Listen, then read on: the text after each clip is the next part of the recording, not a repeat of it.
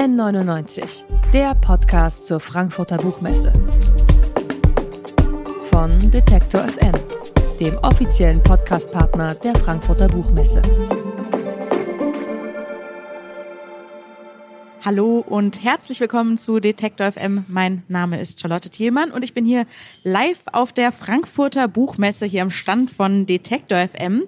Und wir legen gleich los mit einem Interview, in dem es um die großen Fragen geht, die gerade viel diskutiert werden.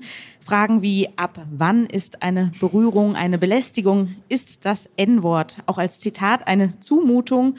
Und überhaupt, wer entscheidet das eigentlich im Zweifelsfall? Fragen, bei denen die einen sagen, wir müssen endlich aufhören, Menschen zu verletzen und die anderen sagen, stellt euch doch mal nicht so an, ihr seid alle viel zu empfindlich.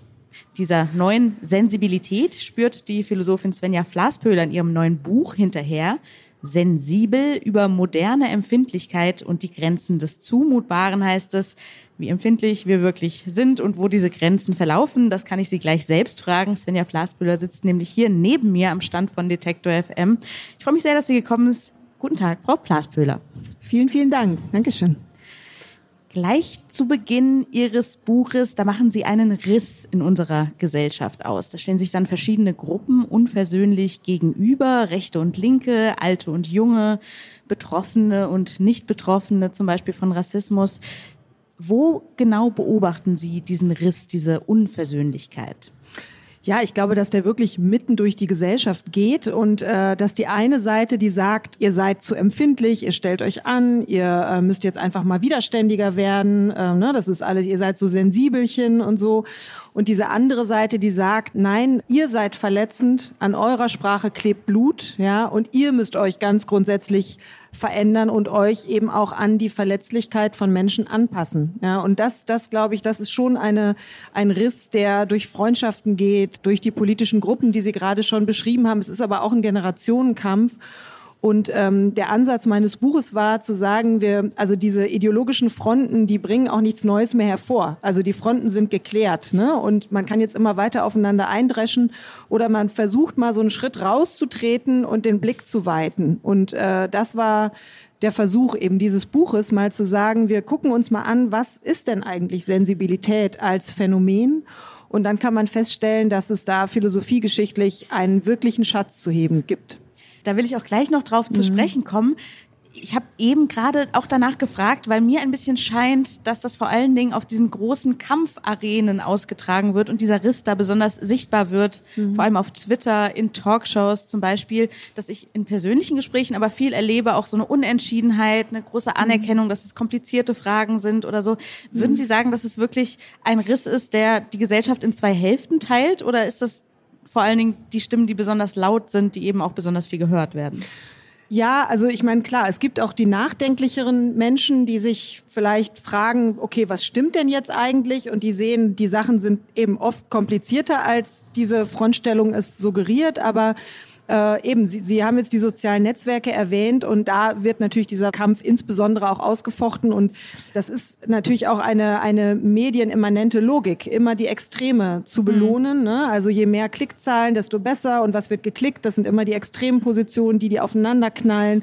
Also insofern ist diese Frontstellung natürlich auch in gewisser Weise, wenn man so will, medial erzeugt, aber das ändert ja nichts an der Sache, dass man irgendwie da rausfinden muss, weil ja auch jetzt die Corona-Krise das ja nochmal auch wieder gezeigt hat. Ne? Natürlich hat Corona auch unsere Sensibilitäten enorm erhöht, ja, die leibliche Sensibilität ist eine ganz andere geworden als, als vor Corona. Und ich finde, dass man eben an dieser Corona-Krise auch sehr gut sehen kann, dass diese Sensibilität gar nicht nur jetzt so die linksliberale Blase betrifft, die alle so wahnsinnig sprachsensibel sind, sondern dass die Sensibilität eben auch etwas ist, was man im, im rechten oder auch reaktionären Lager beobachten kann. Also äh, ne, die Sensibilität ist ja verschwistert mit der Reizbarkeit. Also die Reizbarkeit ist eine extreme Sensibilität. Und an diesem Begriff der Reizbarkeit sieht man auch schon, dass die Aggressivität die andere Seite der Sensibilität ist. Und wenn wir uns äh, erinnern, vor einigen Wochen wurde ein junger Mann an einer Tankstelle ermordet, weil er jemanden aufgefordert hat, eine Maske zu tragen. Mhm. Ne? Also es gibt Sachen, die reizen aufs Blut, bis mhm. aufs Blut. Und ähm,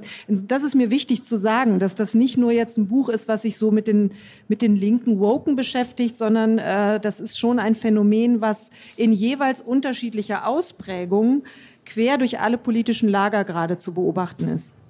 Wie erklären Sie sich das, dass dann diese Gruppen, die sich oft sehr lautstark auch beschweren über die Snowflakes, die allzu sensiblen, dass die ja auch, also ich meine, diese Ermordung, das ist natürlich eine Tat, mhm. aber es gibt ja auch einfach Fälle, in denen Menschen formulieren sehr lautstark, ich raste aus, wenn ich Gendern mhm. sehe. Ich mhm. kann das nicht aushalten. Das macht mich richtig fertig. Ist das nicht eigentlich auch quasi ein Ruf, eine Anerkennung. Ich habe auch Gefühle mhm. und wünsche mir, dass meine Empfindsamkeit anerkannt wird. ja, Punkt. aber da sind wir ja mitten im, im Problem. Ja, das kann man sagen. Das ist ein Symptom unserer Zeit, dass wir unsere Gefühle anerkannt wissen wollen. Ne? Das verletzt mich, also müsst ihr euch entsprechend verhalten. Und da würde ich sagen, da wird es kompliziert, weil natürlich gibt es Verletzungen, die eine Gesellschaft vermeiden muss. Da würden wir uns, glaube ich, alle darauf einigen. Aber bis zu einem bestimmten Punkt muss man eben Verletzungen in einer liberalen Gesellschaft auch aushalten können. Eine Gesellschaft, die wirklich alle Verletzungen und alle Zumutungen vermeiden wollen würde, wäre keine liberale Gesellschaft mehr. Und wenn sie jetzt und, und selbst auch eine Zumutung wahrscheinlich. Und selbst eine Zumutung natürlich, ja. Das heißt also, es kann sich nicht nur die Gesellschaft an das verletzliche Selbst anpassen, sondern das verletzliche Selbst muss sich ein Stück weit auch an die Gesellschaft anpassen. Also es ist eine, eine doppelte Bewegung und deshalb war der Ansatz meines Buches auch äh, zu sagen, wir müssen Sensibilität und die Resilienz eigentlich in ein Bündnis bringen, ohne das eine gegen das andere auszuspielen. Es geht natürlich darum, dass wir, dass wir empathisch sind, dass wir sensibel sind für rassistische Strukturen. Also wir haben ja jetzt gerade hier einen sehr aktuellen Fall mhm. auf der Buchmesse mit der Autorin Jasmina Kunke, eine deutsche Autorin, die eine Person of Color ist, die abgesagt hat, weil hier rechte Verlage auf der Messe sind. Und natürlich geht es darum zu sagen, wir müssen empathisch sein mit dieser Frau, ja, die hat Morddrohungen bekommen und man muss sich nur mal versuchen vorzustellen, was das bedeutet. Also ich habe noch nie eine Morddrohung bekommen. Ähm, und auf der anderen Seite würde ich aber sagen, dass diese empathische Energie, die sie erfährt in den sozialen Netzwerken, also sie hat jetzt eine ganz große Solidaritätswelle auch mhm. ausgelöst, mhm dass diese empathische Energie aber doch in die falsche Richtung geht. Nämlich, ähm, sie wird bestärkt in ihrem Boykott. Aber durch diesen Boykott marginalisiert sie sich ja selbst. Also sie nimmt sich quasi raus aus dem öffentlichen Diskurs. Ich hätte mir gewünscht, dass die empathische Energie dahin geht, dass sie bestärkt wird, auf die Bühne zu gehen. Und sie war eingeladen, übrigens mit mir äh, auf dieser äh, ARD-Bühne zu sitzen. Das ist eine große Bühne.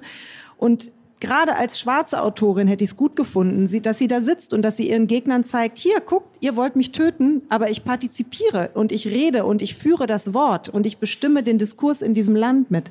Und da sieht man, man braucht die Sensibilität und die Einfühlung, man braucht aber auch eine Resilienz, die erwächst aus der eigenen Verletzlichkeit heraus. Und Dazu braucht man eben auch die unterstützende Kraft natürlich von sympathisierenden Gruppen. Aber diese Kraft, die muss doch in die Höhe gehen und in die Stärke und nicht in den Ausschluss.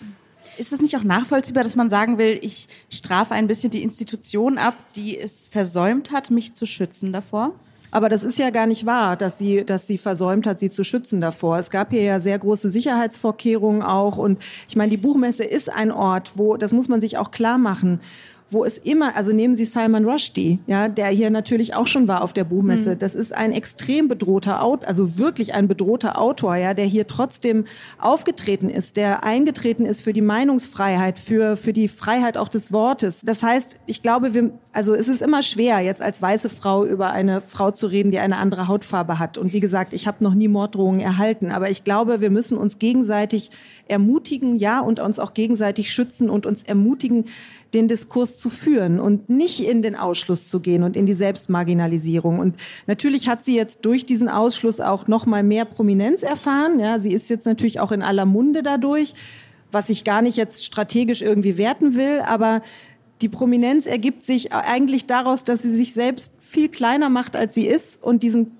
Verlag, um den es jetzt hier geht, diesen rechten Verlag, viel größer macht, als er faktisch war. Das ist, glaube ich, die, die problematische Bewegung, die sich äh, aus dieser politischen Entscheidung jetzt ergeben hat. Und äh, deshalb, ich würde wirklich sagen, Sensibilität und Resilienz, das sind keine Gegensätze, sondern wir brauchen in einer liberalen Demokratie auch Widerstandskraft, damit wir diese anderen, zum Teil auch unerträglichen Meinungen trotzdem aushalten können. Denn es ist so, dass was nicht verboten ist, also rechtlich nicht verboten ist, das müssen wir in einer liberalen Demokratie erdulden. Also nicht erdulden im Sinne von, ist mir egal, ich kann diese Meinung immer noch bekämpfen und ich kann sie, sie schlimm finden und ich kann äh, dagegen argumentieren, aber sie existieren. Und insofern ist die Buchmesse auch ein Abbild natürlich der realen Gesellschaft und ja, deshalb würde ich sagen Empowerment, also wirklich äh, diese Frau ermutigen, das nächste Mal auf diese Buchmesse zu kommen. Sprechen wir noch mal kurz auch historisch über diese Sensibilisierung. Mhm. Sie sagen, Sie sehen jetzt ein bisschen die Entwicklung mit Sorge dass es eventuell ein bisschen kippen würde, dass es verhindert, dass man Diskussionen führt. Historisch, sagen Sie aber, ist eigentlich diese Sensibilisierung eine Erfolgsgeschichte. Warum? Ja, das, das, äh, das entdeckt man eben, wenn man mal so einen Schritt zurücktritt, dass diese Sensibilität, die oft jetzt so beklagt wird, ne, wir sind alle zu sensibel, wir sind alle zu empfindlich, Historisch gesehen ist die Sensibilität ein ganz wichtiger Motor gewesen des Fortschritts. Also ohne die, die Fähigkeit zur Einfühlung, ohne die Fähigkeit des Mitfühlens hätte es gesellschaftliche Progressivität gar nicht gegeben. Also wir müssen uns ja, wenn wir uns solidarisieren mit marginalisierten und unterdrückten Gruppen, ne, dann, dann braucht man irgendwie diese Kraft der Einfühlung und des Mitfühlens. Und äh, man kann das sehr schön äh, auch beobachten äh, in der Epoche der Empfindsamkeit die natürlich in so einem Buch nicht fehlen darf. Ähm, da, da wurde zum ersten Mal das Ein- und Mitfühlen eigentlich ästhetisch eingeübt. Und zwar durch die empfindsamen Romane von Samuel Richardson und Jean-Jacques Rousseau, die ja als Männer sich leidende Frauenfiguren ausgedacht haben, also Clarissa, die eben vergewaltigt wurde. Und, und Richardson hat es durch seinen Roman geschafft, wirklich eine, also das war ein Bestseller damals, also unglaublich erfolgreich. Und er hat es geschafft, dass Frauen und Männer sich in diese leidende Frauenfigur einfühlen konnten. Ja? Und man könnte fast sagen, Clarissa ist so eine Art MeToo avant la lettre gewesen. Also ne, diese, diese Kraft der Empathie, das ist was Progressives. Aber wir sind eben jetzt, glaube ich, an so einem Punkt äh, gesellschaftlich, wo die Sensibilität, die eben in sich auch sehr zwiespältig ist, ja, sie ist auch nicht nur gut. Es gibt eben, vielleicht muss ich das noch kurz sagen, es gibt diese aktive Sensibilität im Sinne der Empathie und der Einfühlung. Es gibt aber auch die passive Sensibilität. Und das ist ähm, die Empfänglichkeit für äußere Reize, also die Reizbarkeit. Ja, das ist äh, im Mittelalter war die auch schon ganz schlecht angesehen, weil die dann auch einhergeht mit so einer sexuellen Willfährigkeit und Verführbarkeit. Mhm. Ja, also das ist so eine körperlich-leibliche Sensibilität, die eben als Reizbarkeit natürlich auch in die Aggressivität umkippen kann. Und äh, da zeigt sich die tiefe Ambivalenz der Sensibilität. Die hat eben nicht nur eine progressiv konstruktive Seite, sondern auch eine destruktiv zerstörerische Seite. Und wir sind im Moment gesellschaftlich, glaube ich, an einem Punkt, wo die Sensibilität eben nicht mehr primär verbindet, sondern eher trennt und die Gesellschaft eben auch zersplittert. Und das kann man sich, finde ich, sehr schön an so einem Bild klar machen. Stellen Sie sich vor, wir würden jetzt Sie alle hier zum Essen einladen an diesen Tisch und äh, dann sagt aber der eine, ja, aber ich habe hier so eine Nussallergie und der zweite sagt, ich äh, vertrage keine Laktose und der dritte sagt, ja, ich esse aber kein Fleisch und der vierte sagt, ähm, ich esse nur Rohkost. Also man, ne, da, also durch dieses Beispiel sieht man, dass Sensibilisierung und Singularisierung, also die Vereinzelung, ganz eng mhm. zusammenhängen. Und wenn diese Entwicklung zu stark wird, dann kriegt man nichts Gemeinsames mehr hin. Also man kriegt keinen gemeinsamen Bezugspunkt mehr hin. Und das ist, glaube ich, ein Punkt, an dem wir uns gerade gesellschaftlich befinden. Also sobald mehrere Menschen zusammenkommen, müssen sie grundsätzlich sich erstmal aushalten können, könnte man genau. das vielleicht zusammen. Ja, genau, genau. Ähm, wenn Sie diesen Punkt beschreiben, an dem wir gerade gesellschaftlich sind, habe ich ein bisschen den Eindruck, das ist eine Erzählung von, wir werden immer sensibler und jetzt sind wir möglicherweise an so einem Kipppunkt, mhm. wo wir mal wieder das ein bisschen runterdimmen sollten. Ja. Ist das denn der Fall? Also ich habe ja ein bisschen den Eindruck, es gab jetzt vielleicht längere Zeit so eine Phase der, ich sag mal, geduldeten Grenzübertritte. Also so ein Gut, der Chef nimmt die Sekretärin mit aufs Hotelzimmer oder lädt mhm. sie ein dazu und finden mhm. wir irgendwie moralisch nicht so okay, aber hat auch keine Konsequenzen. Mhm. Und jetzt so eine Gegenbewegung von, nee, es ist halt wirklich einfach nicht okay und es reicht jetzt mal. Mhm. Ja. Und dann ab jetzt müssen wir einfach so ein bisschen ausfechten, wo mhm. fängt das Verhalten an, was wirklich gesellschaftlich sanktioniert wird oder vielleicht auch rechtlich und wo mhm. fängt das Verhalten an, wo wir sagen, gut, es mhm. ist ein Arschlochverhalten, aber so ist es halt, gibt ja. halt auch Arschlöcher. Genau, also das ist ein ganz wichtiger Punkt. Ich, ich würde immer sagen, dass die Sensibilität für sexistische, für rassistische Strukturen, auch wenn sie ganz subtil sind, erstmal natürlich positiv ist, ja. Und da sieht man ja auch gerade an MeToo, wie stark die Sensibilität angestiegen ist jetzt im Vergleich zu den, zu den, sagen wir, 90er Jahren oder 80er Jahren. Ich meine, man muss sich auch klar machen, die Vergewaltigung in der Ehe ist erst seit Ende der 90er Jahre überhaupt strafbar, ne? Das heißt, natürlich sind wir da viel auch für Nähe, ne? Also das ich habe schon die Corona-Krise erwähnt. MeToo war natürlich auch schon eine Bewegung, die für mehr Abstand geworben hat, gesagt, bleib mir vom Leib, komm mir nicht zu nah. Ja, also das heißt, diese Sensibilität, würde ich sagen, das, das sollte man überhaupt nicht preisgeben. Ich glaube nur, dass man aufpassen muss, dass man auf der anderen Seite auch das Individuum, das, das an sich selbst auch arbeiten muss, dass das gleichermaßen in den Blick gerät. Nicht, nicht auf Kosten dieser Sensibilisierung für Strukturen, aber es muss in den Blick geraten. Und zwar deshalb, weil es ein äh, sehr interessantes Paradox gibt, was äh, der französische Philosoph Alexis de Tocqueville ähm, beschrieben hat. Und zwar schon in der ersten Hälfte des 19. Jahrhunderts. Da war er lange Zeit in Amerika. Und er sagt, je gleicher Gesellschaften werden, je gleichberechtigter, je fortschrittlicher Gesellschaften sind, desto sensibler werden sie für Differenzen. Und das ist ein hochinteressantes Paradox, weil man sagen kann, genau das beobachten wir jetzt hier in unserer Gesellschaft auch. Ja, also nehmen wir das Mann-Frau-Verhältnis. Wir sind eigentlich im Geschlechterverhältnis so weit wie nie zuvor. Wir sind so gleichberechtigt als Frauen wie nie zuvor in der Geschichte. Und genau an dem Punkt reden wir eigentlich, also jetzt vor allem in den letzten Jahren natürlich ununterbrochen über sexistische Strukturen. Mhm. Und da würde ich sagen, das ist absolut richtig, dass wir das auch tun, aber gleichzeitig müssen wir sehen, dass wir auch als Individuen die Möglichkeiten, die uns diese sehr freie Gesellschaft und auch rechtlich gleichberechtigte Gesellschaft, diese Möglichkeiten, die sie uns bietet, auch nutzen. Ja? Und ich würde immer sagen, dass, dass wir als Frauen Sicherlich leiden wir immer noch unter bestimmten Strukturen, unter Unwuchten, gerade auch in sehr speziellen äh, äh, Institutionen, in bestimmten Bereichen.